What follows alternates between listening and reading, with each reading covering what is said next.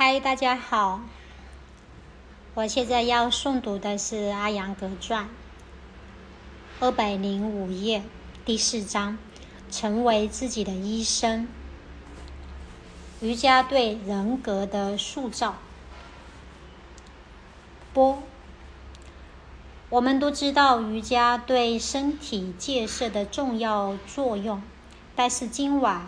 我想就瑜伽中的一个更迷人的因素和你讨论，主题就是瑜伽能否推动人格的建立。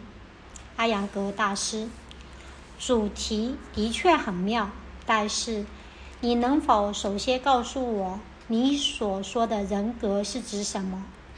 波，我应该给你一个普遍的人格的概念。此处所说的人格是指能够给个人引来关注和尊重的一种个人的吸引力。这个人无论男女，或许他或她并不英俊或是美丽，但却能获得关注。就是说，人格不一定指美。阿扬格大师，谢谢。我理解到你的定义，并不单指外在的样貌。如此说来，人格就是一个综合的整体。如果是这样的话，那么我可以充满信心地说，瑜伽在人格开发中意义非凡。这里，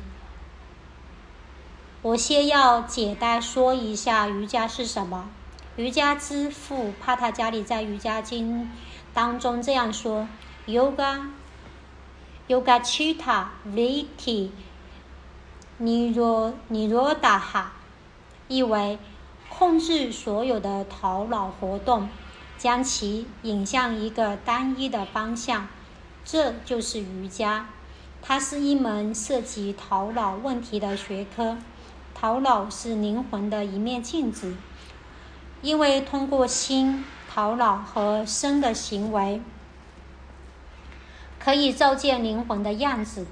你不得不承认，控制心比控制身要来得多，因为心更细微，心很容易，心很易被外在的事物所吸引。我还可以这样说：把心收摄向内的是思维，收摄向外在的世界就是瑜伽。波，在进一步讨论之前，能否请你解释一下什么叫内在的思维或外在的世界，或内在的世界？能否请你解释一下什么叫内在的思维或内在的世界？阿扬格大师说到内在的世界，我是指关于内在的系统中发生。发生着什么的知识，也可以说是在内在的宇宙或知识空间。除了物质上的成就，人们的生活有着更高的意义。尽管科技获得了进步，但物质上的满足并没有带给我们真正的幸福和喜乐。心往往执着于感官的享受或是痛苦。感官极易为外境所干扰，收摄向内去学习，学习我们对自身的念头、言语和行为的反应，就是内在世界。奥义书中有这样一则寓言：我们的感官就如同马，身体则是马车，心是缰绳，而灵魂就是车夫。如果缰绳松了，马就会疯跑，那么灾难便在所难免。类似的，如果在与外在世界的关系中缺乏纪律，心就会摇摆不定。瑜伽就是教我们约束、控制心的科学。有了这样的纪律，能量将得以保存。这保存的能量可以用来。正确的生活，正确的思考，正确的理解自我。简而言之，瑜伽教给我们真正的生活艺术，这就是内在的思维。哦，好的，我觉得我有一些理解了。但是瑜伽如何影响我们的心，而人格问题又如何介入呢？阿扬格大师，身体是灵魂的庙宇，身体是果，而心是因。如果因找对了，果自然就处在正确的方向上。比如，如果身体是健康的，心也会健康；如果心不健康了，身体就不能正常运转。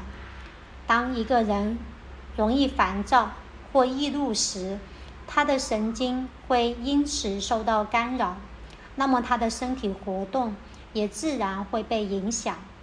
举个病人的例子，病人往往易怒，所以也就比健康人更难镇静下来。所以，身体的习练是约束心的方法。而身心的双重纪律，则帮助我们塑造人格。不，你的意思是，假如我的心足够强健，足够强健的话，我可以不用锻炼，就能开发我的身体。阿扬格大师，那是可能的，不过。只适用于极少数的人，也就是那些能够通过心控制身体的人。我们现在的兴趣是普通人应该开发他的身体，借由此开发其心和灵魂。普通人更多的具有动物本能，而其他本能、人格和神性则处于还长的状。则处于还强的状态。